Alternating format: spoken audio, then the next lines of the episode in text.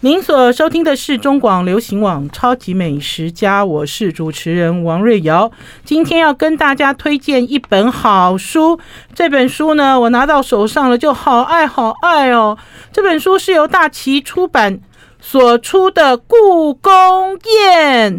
你或许会觉得故宫宴是台北的故宫宴，对不对，听众朋友？如果讲到故宫宴的话，你们搞不好有人去过故宫精华吃过东西。可是呢，呃。只有小小的一部分，因为呢，我们今天要跟大家介绍大大的故宫宴，而且很完整。邀请到的是大旗出版的责任编辑李瑞威，来到我们超级美食家，先跟听众朋友问好。听众朋友好，主持人好，我是故宫宴的责任编辑瑞维。哎。你好斯文哦！我的天哪，你是文学系的吗？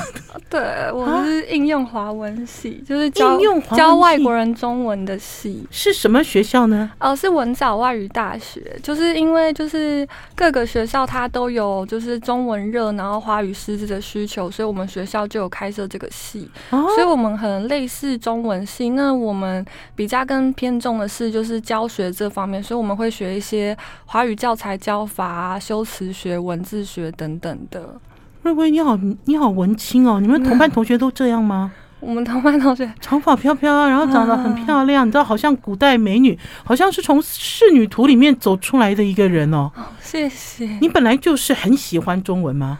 对，我是原本就是喜欢文学类的，然后自己平常有在写诗，然后有写一些文章啊，有发表吗？啊，还没有，就是我自己写兴趣，然后后来也是因为喜欢文字，所以到了编辑这一行。哦，哎，我看到，我看到你有一种好像回到古代的感觉，听众朋友，因为老实讲，现在 在这个社会里面，要看到一个这么沉静的年轻人，其实已经很难很难了，是不是？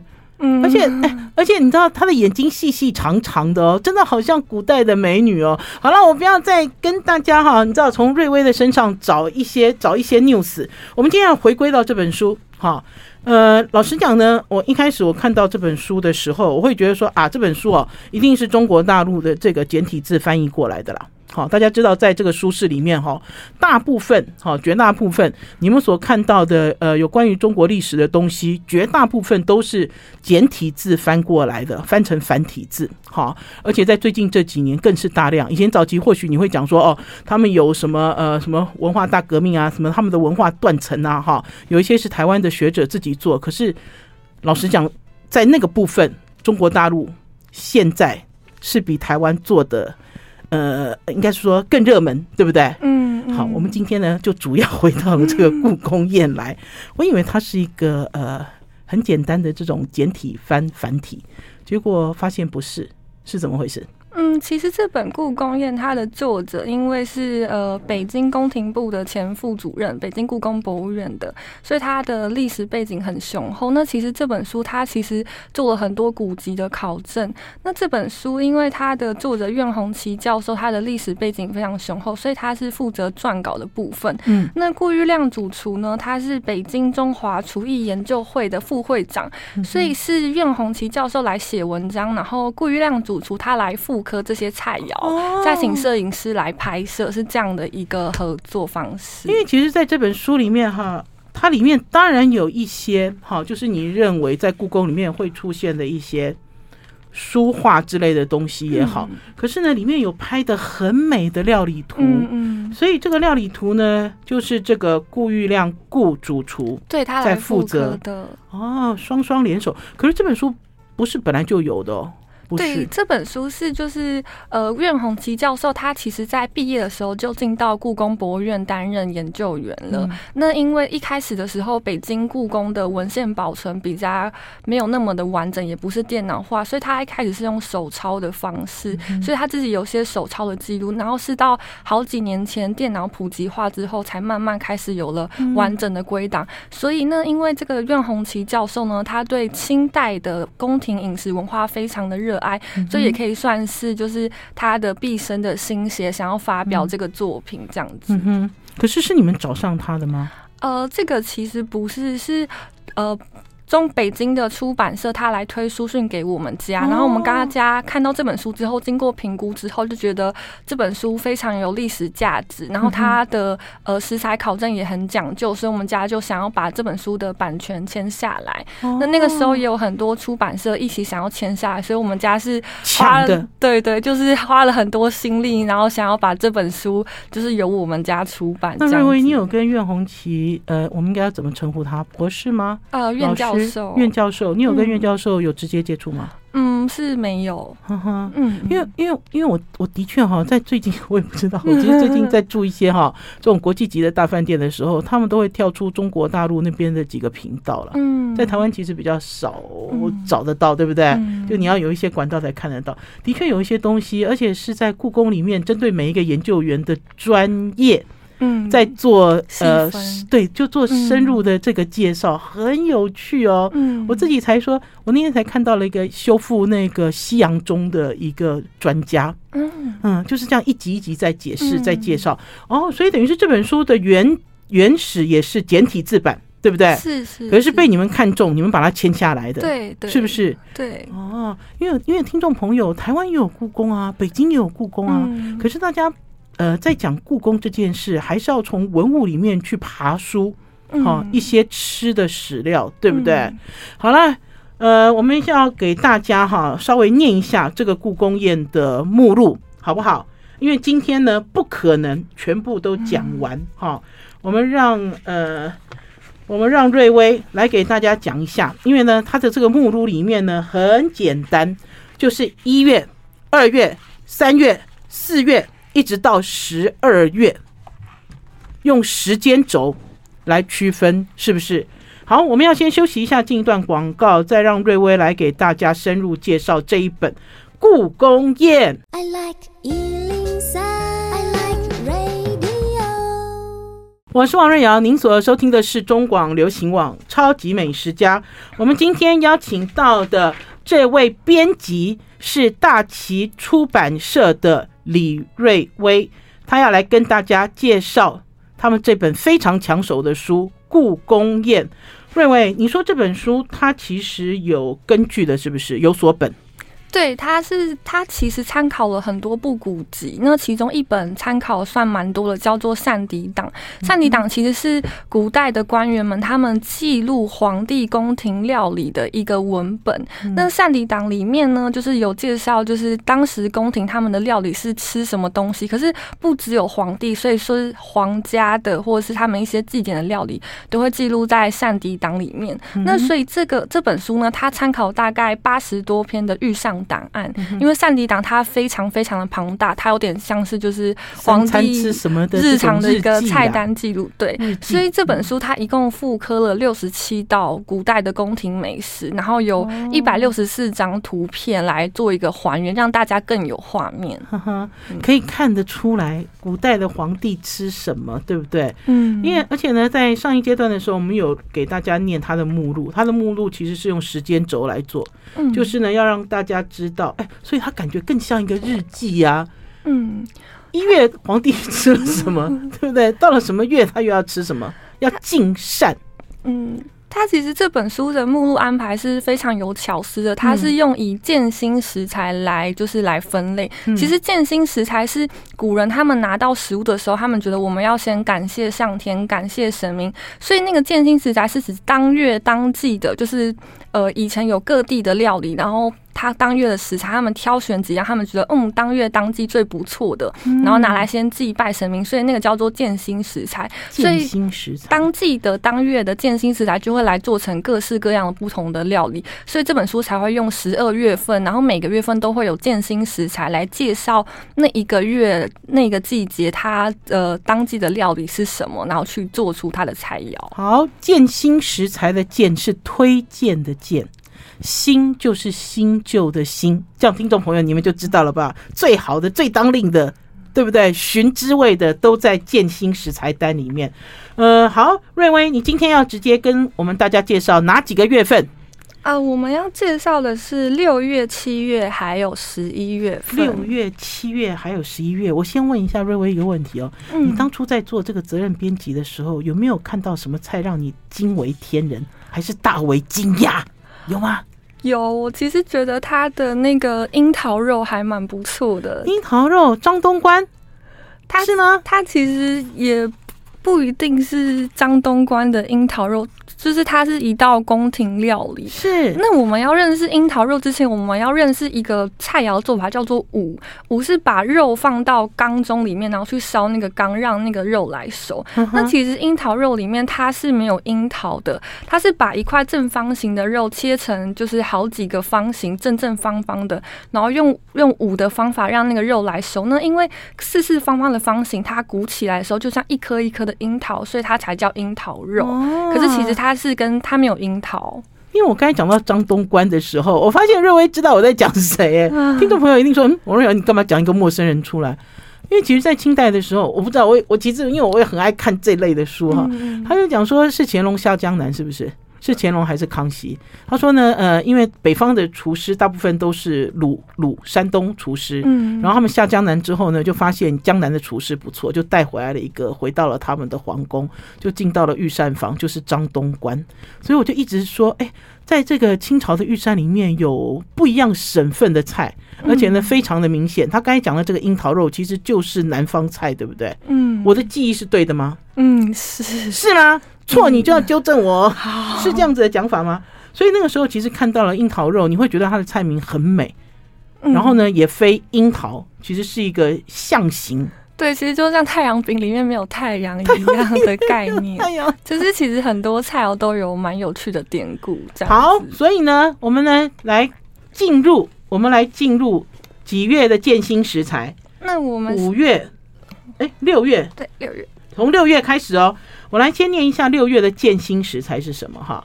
六月的建新食材是杜梨、西瓜、葡萄跟苹果啊？怎么都是水果啊？要入菜了吗？来。嗯，那其实就是因为呃，古代的话，他们其实把中医的概念融入在菜肴里面，所以其实每一种食材它可能跟中医都会有一些连接。比如说像杜梨的话，当你就是吃东西太胀的时候，它就有消食的效果。杜梨是什么梨？是鸭梨吗？杜梨是一种水果的，就是中国那边水果的品种。哦、对，可能在台湾比较没有。呵呵对，可是在就是里面就有记载说，就是当我们吃太撑的时候，用助用。吃肚梨的话，我们就是肠胃会比较顺畅，可以消食了。对对对，可以消食。嗯。可是我知道，在以前哦，在讨论到皇帝的宴饮的时候，呃，我其实也有看过一些报道了。他讲说，我们后代人把它太夸耀了。他说以前皇帝在吃 这个御膳的时候，其实皇帝也蛮可怜的。嗯嗯，好像每一碟菜最多不能吃三口，这是我自己听到了哈，最多不能吃三口，否则他会被禁止，因为很怕皇帝忽然间迷恋一个什么东西。哈，然后最重要的也要节制他的饮食，是这样的讲法吗？嗯，它其实里面有写到一个非常有趣的是，因为皇帝都被规定他要吃一百零八道菜，可是那个那个是假的，那个菜是用身份来定的，他不会因为你皇帝上任的年纪是大是小，他的菜就给你减少，然后一道菜只能吃三口，所以就会有太监来帮皇帝来吃这个菜的的一个故事趣闻在里面都有写到。因为我记得以前就是这样子啊，而且呢，他说大部分都是用看的。大家试想，就算它的碟子再小，是一个酱油碟好了，好不好？一百零八碟展开来，要怎么吃呢？好了，我们要先休息一下，进一段广告再回来。我是王瑞瑶，您所收听的是中广流行网《超级美食家》，今天要带大家导读《故宫宴》这本书啊。如果是爱吃的人、爱看历史的人哦，一定要去追哦。这是由大旗所出版的。我们今天在节目现场邀请到的是责任编辑李瑞威。瑞威，好棒哦！我发现我们其实哈、哦，哎，瑞威跟我的年纪有差三十吗？二十有吗？我二十八岁。哦天哪，好年轻哦！你等于是也透过了这本书走进了。中国的历史对不对？对，然后又跟我求学时代去过北京有了连接，也没想到兜一圈两个会连在一起。我问你，你年轻的时候去北京干嘛？我去北京当交换生，我去北京外语大学念书，然后待了大概四五个月。就是去那边念书，哎、哦，很棒哎，我好喜欢这样子的一个文化差异的经验哦。对，所以其实蛮多北京菜我都吃过的。你是几年前去北京？二零一五年的时候哦，所以还蛮新的。二零一五年，对，可是离现在有一段距离了。哦，那你更不要讲我，我那时候是两岸开放探亲，我陪我爸爸回去的北京经验呢。哦，对啊，而且我最近一次的北京经验应该也是超过五年了。去看几个餐饮业，那所以等于是北京对你来讲，你其实那个时候在北京也吃到了一些让你印象很深刻的料理吗？嗯嗯嗯、对，那其实在这本书的七月里，七月的这个篇章里面有一个东西，它叫做八珍豆腐。那其实八珍豆腐里面古籍又有讲到一个东西叫做腐脑。那我先来介绍一下八珍豆腐这个东西是什么好了。八珍是哪八珍呢？是黄豆做的嫩豆腐、鸡肉末、火腿末。香菇末、蘑菇末、瓜子仁末、松子仁末，还有鸡肉组成的鸡汤，来配这种这八种原料做成的菜肴，所以它叫八珍豆腐。对，好健康，那时候就会用坚果嘞，听众朋友。嗯、对，然后皇帝呢，就因为他用了这八种他认为很健康又很珍贵的食材，所以才命名叫八珍豆腐。嗯、那其实八珍豆腐它演变到后来，它又叫八宝豆腐，所以其实八珍豆腐其实就是八宝豆腐。哦，嗯，可是刚刚我们讲台湾其实很少在吃这样子费工的豆腐，对不对？嗯嗯，台湾其实豆腐都蛮喜欢吃比较原味、原始味。对，类似像这样子，对，其实豆腐料理还蛮多的。嗯、那其实，在里面有一个古籍叫做《随园食单》，里面它有提到一个东西，它叫腐脑。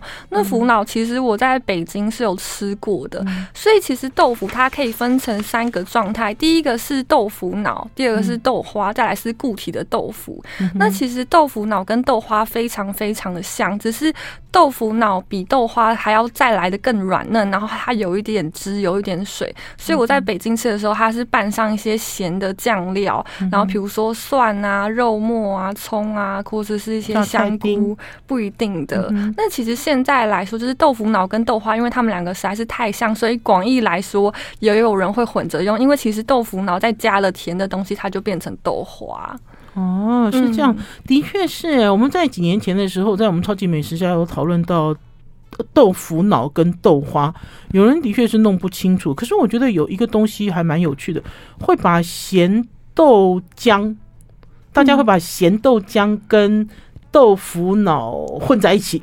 我问你对不对？其实这两个也不一样。呃，其实我觉得咸豆浆跟豆腐脑还是有点不太一样，因为我在台湾吃的咸豆浆，它是很水的，它是一碗汤，它要加醋才能变成咸豆浆。对，然后会撒上葱末，然后你自己再加一些调味。可是我在北京吃的豆腐脑，它是固体还是较多，然后有一些液态的水状，嗯、可是没有像台湾的咸豆花那么多。然后再是它是用酱来拌的，它不是用一碗咸汤拌下去，所以它有点像是。嗯，北京的特制的酱，然后来拌豆腐的感觉，嗯，对，这样子形容比较正确了。刚才瑞薇有讲，就好像你在吃一碗豆花，可是淋在上面的不是糖浆，对不对？对，就是变成咸的酱。可是严格来说，豆腐脑跟豆花两个是不一样的东西。可是因为它们实在是太像了，嗯、所以后来可能就是传来传去，所以豆腐脑也就等于豆花，只是一个咸的一个。还有，我觉得因为在台湾应该都没有机会吃到豆腐脑了吧？嗯、你在台湾有吃到豆腐脑吗？没有，我只有在北京有吃过。对呀、啊，早期的时候其实有几个在中华商场的名店也有卖豆腐脑，可是这都已经离我们很远。哎，中华商场你记得吗？你这么年纪这么小，你记得中华商场？我我知道，可是我对他不熟。根本你根本有，你应该是生下来都就已经不见了那个商场，是不是？对啊，我觉得有一些东西逐渐在消失中啊。对，然后所以等于是认为你到了北京做交换学生，其实生活上有很大的体验。我问你，你有没有去吃那个防膳饭庄？你有去吗？我没有，可是我有去吃北京烤鸭，然后是聚全德吧？对，全聚德哦，全聚德，对不起，如何？全聚德，你有看到？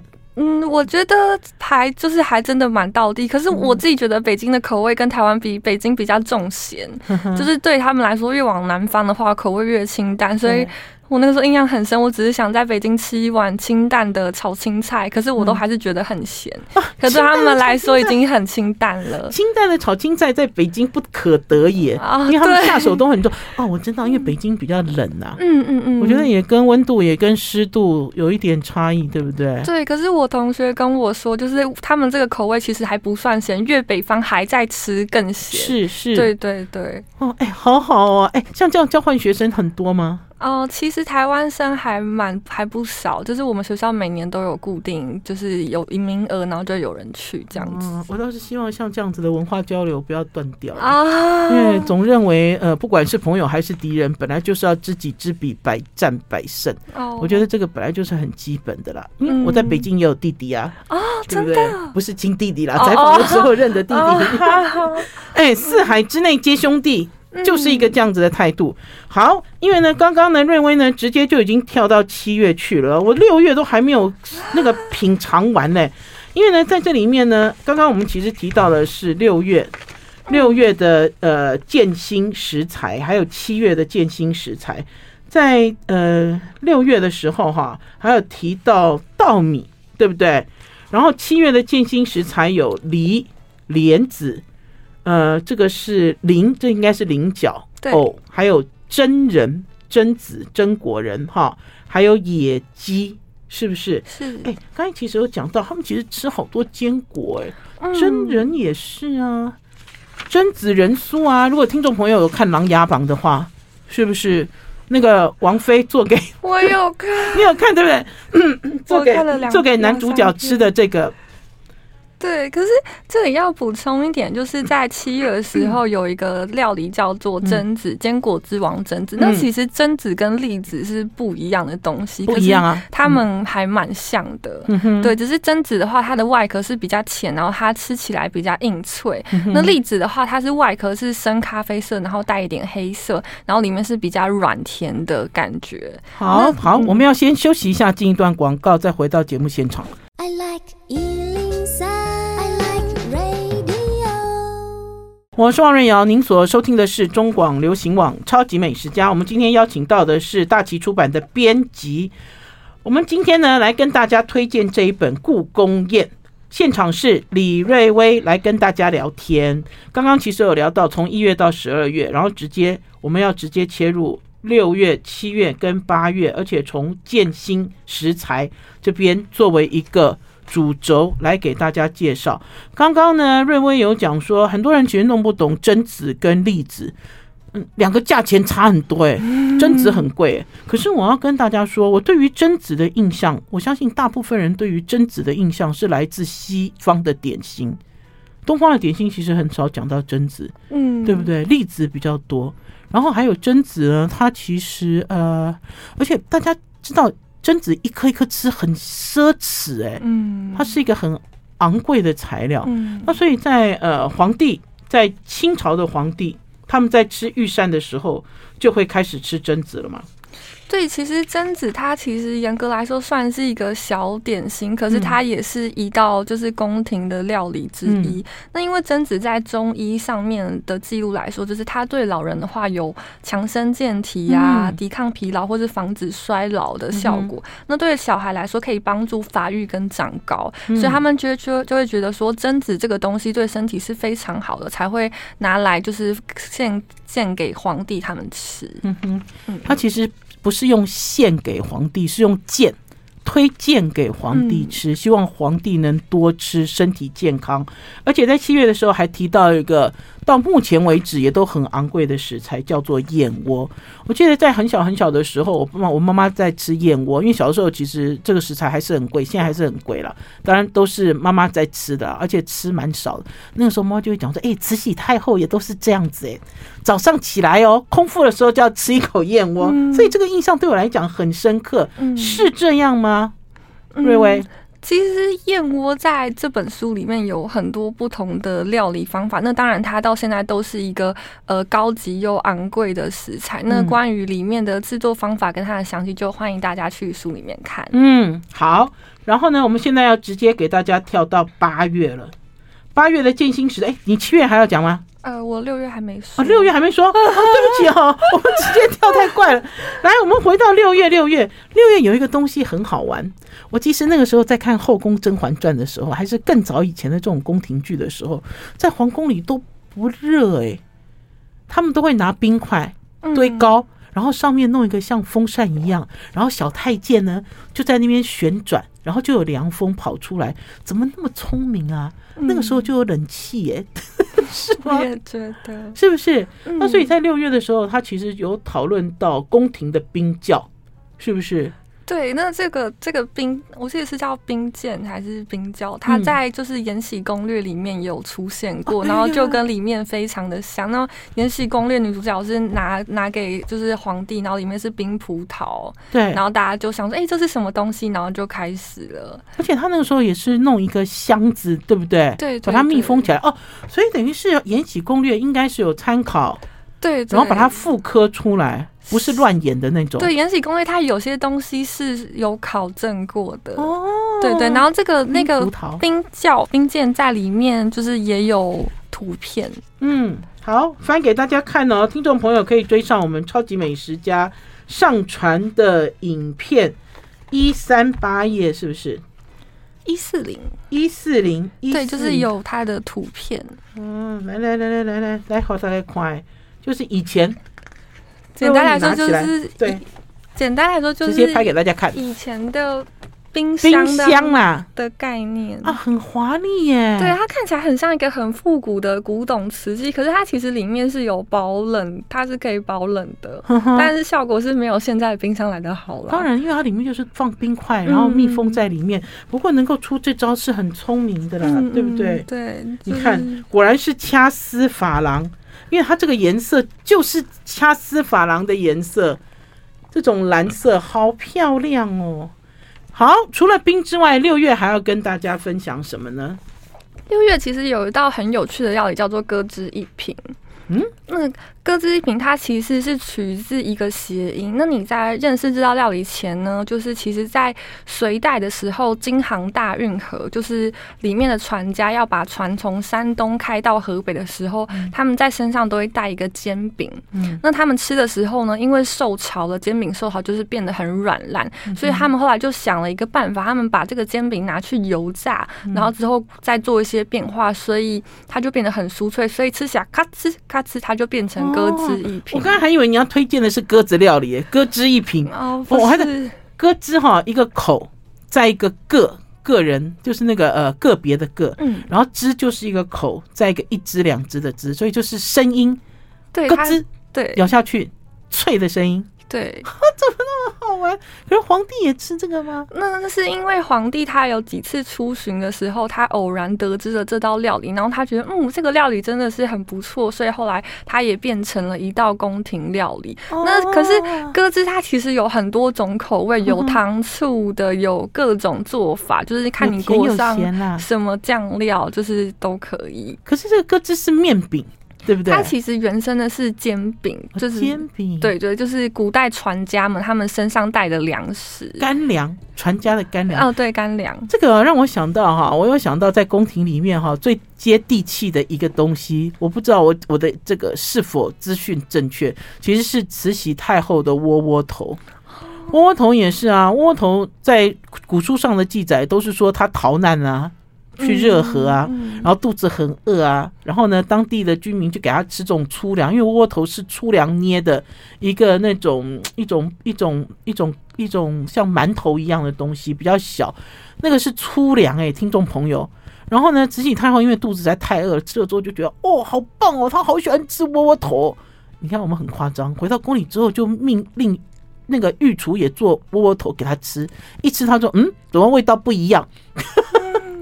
对啊，是这样吗？在这本书里面有写到窝窝头吗？嗯，这本书对窝窝头提的其实并没有提到多少。可是它有一本，它有一道菜跟窝窝头很像，就是、嗯、呃，有一道菜叫做传统菜野鸡瓜。嗯，那它呢是因为马清军入关的时候啊，因为满族它是草原，它是马背上的民族，所以他们随身会携带一种腌制的瓜类。嗯，然后所以那个那个瓜就是指满军他们身上。期待的那种腌制的瓜下饭的东西啦。对，那野鸡呢，就是他们放养的鸡。那其实他们呃入关之后，做成就是中原的主人之后，他们还是没有忘记这道菜，嗯、所以也。野鸡瓜，它指的是这个瓜类跟野鸡他们下去拌炒，然后变成了这道菜肴。嗯哼，嗯，然后因为就是他们的由由来，就是因为清军入关的时候，他们打仗的时候随身携带这个东西。嗯哼，嗯，所以他们还是就是很喜爱这种东西，跟窝窝头的概念有点像，就是奔波的时候啊，嗯、然后呃留恋的这个料理。哦，哎，不知道现在北京还有这种野鸡瓜吗？都不知道哎、欸，嗯，这个就不太确定，是不是？因为呃，在吃这种呃粮食类或许还可以，可是野鸡瓜这样子的传统风味，不知道又是怎样。呃，这里还有哦，这里面就附了一个皇帝出巡，对不对？以前的画里面整齐排列，这个是局部的四焰图，万树园四焰图。好了，我们要先休息一下，进一段广告再回来。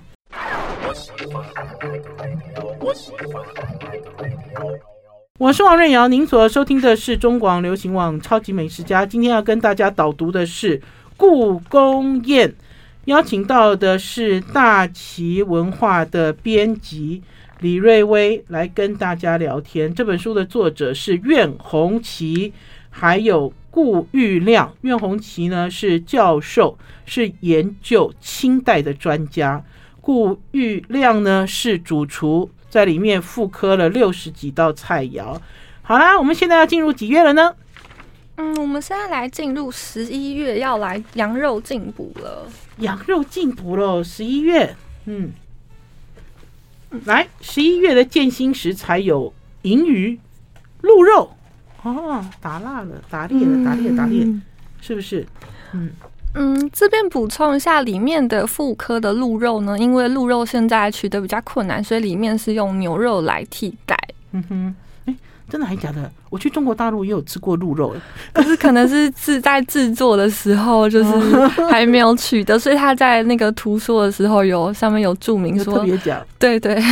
好，所以等于是在十一月的时候开篇的这篇文章叫做。乾隆赏御厨。好，那其实呢，就是十一月的时候很重要一个食材是羊肉。嗯，那羊肉其实在古代的民族里面非常早期就开始在饲养的，所以羊肉它会被做成非常多道料理。那因为吃羊肉可以帮助促进血液循环啊，让你的身体比较暖，所以宫廷的人是非常喜欢这道料理的。所以羊肉也会作为那个皇帝他赏赐给大臣的一个赐物。开玩笑，羊肉很重要哎。他们当初在这个放牧的时候，在这种边疆塞外的时候，其实羊本来就是跟着他们跑来跑去，对不对？对。除了狩猎之外，羊应该是他们最主要的一种食材啊。哎，我发现这本书哈，虽然是妇科以前的这个宫廷的料理，他连这个餐词都好讲究哎。对。有去故宫借吗？我我看到这样子的餐词，我就想，这是故宫的东西吗？它其实对文物也非常的考究，哦，对，好漂亮。那他们怎么吃羊呢？嗯嗯，它其实羊肉的部分就是炒的料理方式非常多，清蒸的、辣炒的，或者是拌的，其实都有。那我这边补充一道料理，就是我在北京有吃过，它叫做羊蝎子。羊蝎子。那其实羊蝎子它并不是真的蝎子，不是那个动物的蝎子，它指的是羊的颈椎的部分。因为羊的颈椎这个部分，它的形状很像蝎子，所以它才叫做羊蝎子。它其实没有什么肉，它的肉就是一丁点，可是就是啃那个骨头，然后。吸它的脊髓，然后这个羊蝎子它也是宫廷料理之一。怎么可能？只是没有写在书里面。因为你知道羊蝎子在台北有一家餐厅，呃，它应该算是呃陆配吧，就外省人开的。它的最招牌的菜就是羊蝎子，然后呢，大家吃了都赞不绝口。我自己都很吃惊，说它怎么可能是宫廷料理？因为要用手啃啊。皇帝会用手剥虾壳吗？会用手啃吗？会吗？有吗？会吗？这个就不太清楚。对呀、啊，这个就不知道。可是羊蝎子的味道真的是很好了。可是对我来讲，我去了中国大陆几次之后，嗯、我觉得那个羊肉的味道跟台湾其实不太一样，嗯，对不对？而且他们都白煮。我其实觉得就是他们白煮跟重口味都有吃过，可是我吃的是重口味，嗯、所以其实我觉得基本上羊味比较很。比较没那么浓了，对，因为它的就是加的那些香料太多了。哎、欸，你去北京也一定有吃涮羊肉，对不对？哦，我有吃，我好怀念，我好怀念涮羊肉。你看，我们爱吃鬼啊，你知道讲到什么都好，觉得好怀念。嗯嗯。而且我觉得他们其实，在吃涮羊肉的时候很直接了。我觉得跟我们台湾吃这种呃紫铜火锅也不一样，他都会问你羊肉要来几斤。嗯，我记得我第一次去北京的时候，就像人家问我，呃，大米饭要几斤的时候，还是面条要几斤的时候，我其实有一点傻眼。我想说，哈。要要要要点几斤？要到底要点几斤？他们问的分量，所以都是一群人去啦。就是如果如果一个人去北京的话，嗯，吃吃料理的话，就是胃口要够大。而且我觉得那个涮羊肉，他问我是几斤的时候，我其实有一开始被他吓到，可是等到开吃的时候，就发现他们不啰嗦，就是涮羊肉，嗯，不是什么火锅料，对不对？也不是什么。其他的海鲜 没有，其实是没有的，就是单刀直入，就让你吃好的羊肉。好啦，瑞威，我们在这个十一月的时候哈，除了提到这个羊之外哈，我觉得有一些哈，我自己还蛮意外的哈。我会认为说这个是比较接地气的一些小吃。嗯，在这里就有提到一个叫做豆汁儿入宫哈。他说呢，豆汁儿也可以变成呃皇帝的呃。像皇帝的早餐吗？如果有去北京的人就知道，豆汁儿是那种绿豆汁的发酵嘛。